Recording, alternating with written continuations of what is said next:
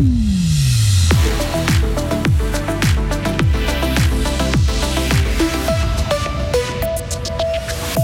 Taxer les grosses boîtes et sauver le climat au menu des prochaines votations fédérales. Envoyer des vœux à un régime qui assassine les femmes sans voile. La Suisse l'a fait. Alain Berset se justifie.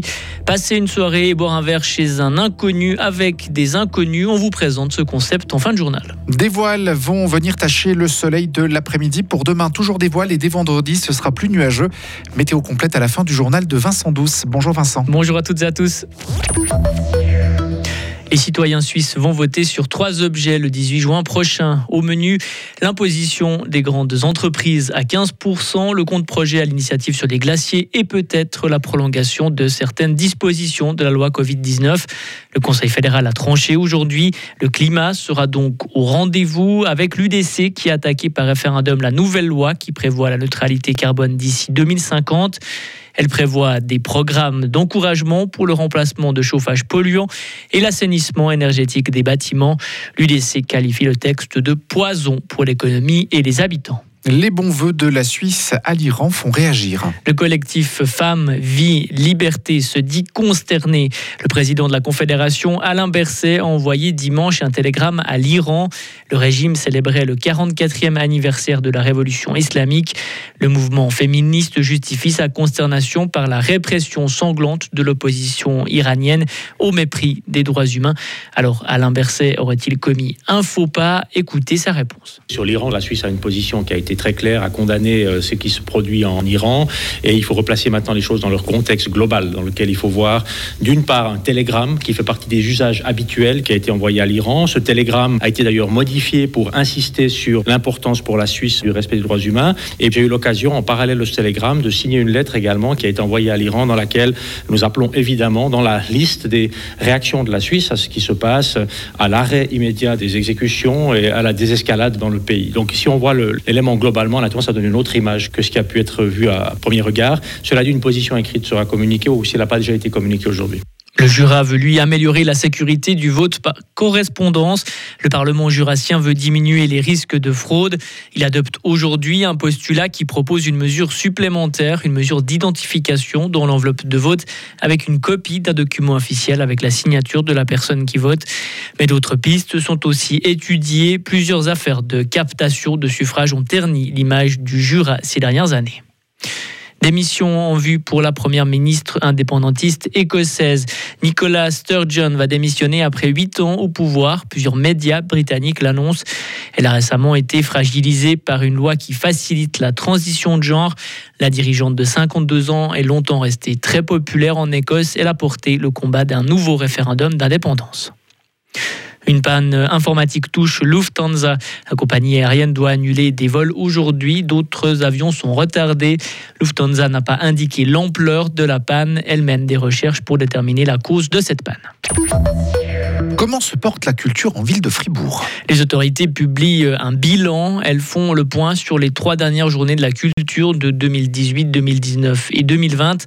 Laurent Dietrich, vice-syndic de la ville de Fribourg et responsable de la culture, il nous présente quelques mesures prises par la ville. Par exemple, on a un outil d'évaluation, d'auto-évaluation des artistes culturels, la boussole qui sera présentée cet automne. On a évidemment eu le projet de régie culturelle qui est l'occupation temporaire de lieux commerciaux par des artistes.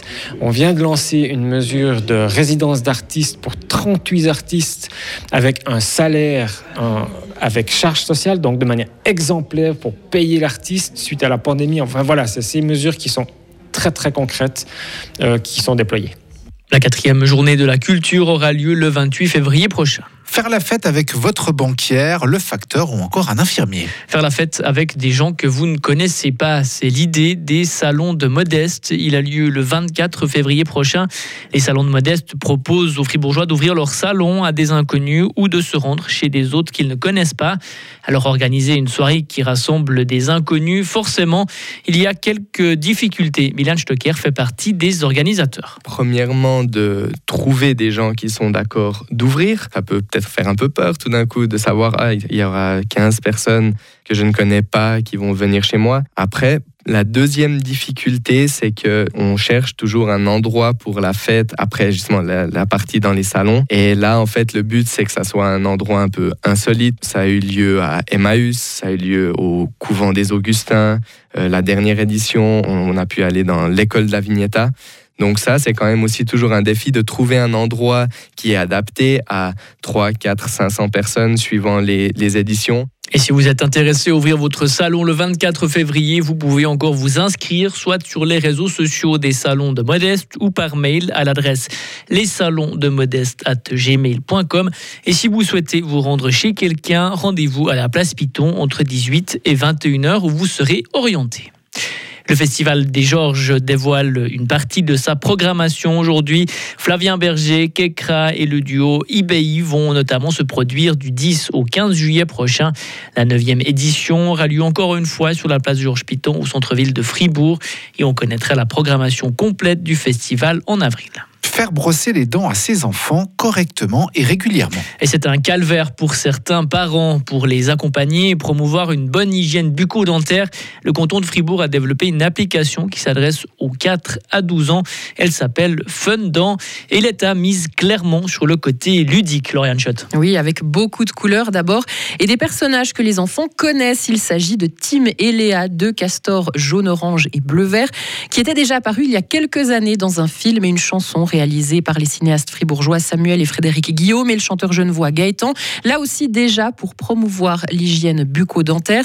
Dans cette application pour smartphone, un guide accompagne les enfants dans le brossage de dents avec une brosse à dents sur laquelle on met du dentifrice en s'attaquant d'abord au brossage des molaires du haut, à gauche, à droite, le tout accompagné d'un sablier pour que les enfants le fassent en même temps que l'animation correctement et pas à toute vitesse. Et il y a aussi euh, des jeux. Oui, oui, il faut repousser par exemple les glous gloutons, des bactéries, des saletés qui s'installent sur les dents, ou alors un autre jeu où il faut détruire des petites gouttes d'acide avec une mouche qui crache de l'eau avant que les dents ne soient touchées. Alors ça, c'est pour le côté ludique, mais il y a encore un point qui touche à la prévention avec un petit guide sur comment agir lorsqu'il y a une urgence dentaire.